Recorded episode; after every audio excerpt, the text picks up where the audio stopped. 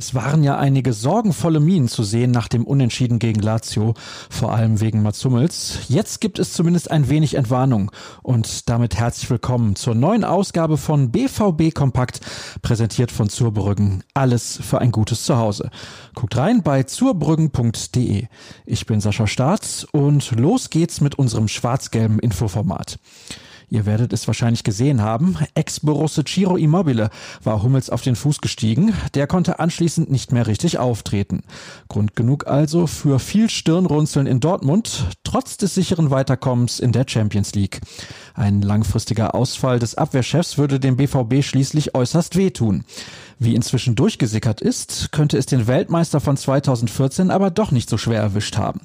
Hummels selbst gab noch in der Nacht von Mittwoch auf Donnerstag erste Entwarnung. Wenn es gut läuft, ist er schon gegen Eintracht Frankfurt wieder dabei oder in der kommenden Woche.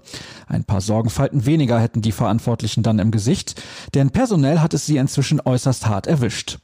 Rafael Guerrero war nach der Partie gegen Lazio angeschlagen. Thomas Delaney fehlt gegen die Hessen wegen einer Rückenblessur. Und Thomas Meunier, Emre Can und Erling Haaland waren schon gegen Lazio nicht dabei. Der Norweger wird wegen eines Muskelfaserrisses bis Januar nicht mitspielen können. Der BVB nähert sich der kurzen Weihnachtspause also auf letzter Rille. Dabei geht es bis dahin noch um einiges. In der Bundesliga muss der Anschluss an die Spitze gehalten werden. In der Champions League ist der erste Platz noch nicht gesichert. Und im DFB-Pokal müssen Favre und Co. zwingend die nächste Runde erreichen. Sonst würde es ganz bestimmt mächtig laut werden rund um den Verein.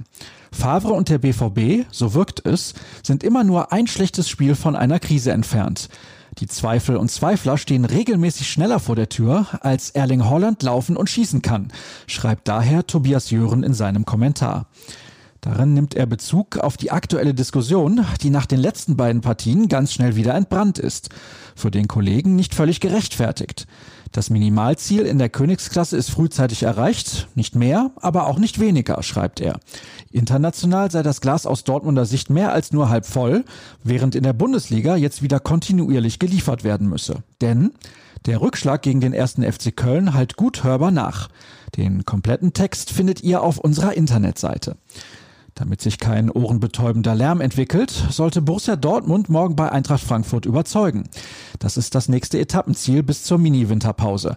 Im Podcast spreche ich darüber mit Sascha Klaverkamp, genauso wie über den Ausfall von Holland und seine möglichen Stellvertreter. Heute bei der Pressekonferenz werden sich Lucien Favre und Sportdirektor Michael Zorg dann mal wieder den Fragen der Journalisten stellen. Der Beginn ist für 13.15 Uhr geplant. Darüber informieren wir euch natürlich gewohnt detailliert. Wir richten unseren Blick außerdem auf die Eintracht und erklären, was den BVB in Hessen erwartet. Damit seid ihr dann bestens vorbereitet fürs Wochenende. Dazu hilft außerdem der Blick auf ruhrnachrichten.de. Bei Twitter könnt ihr uns unter rnbvb und mir unter Start folgen. Ich hoffe, ihr bekommt den letzten Werktag noch gut hinter euch und wir hören uns morgen wieder zur selben Zeit am selben Ort. Bis dann.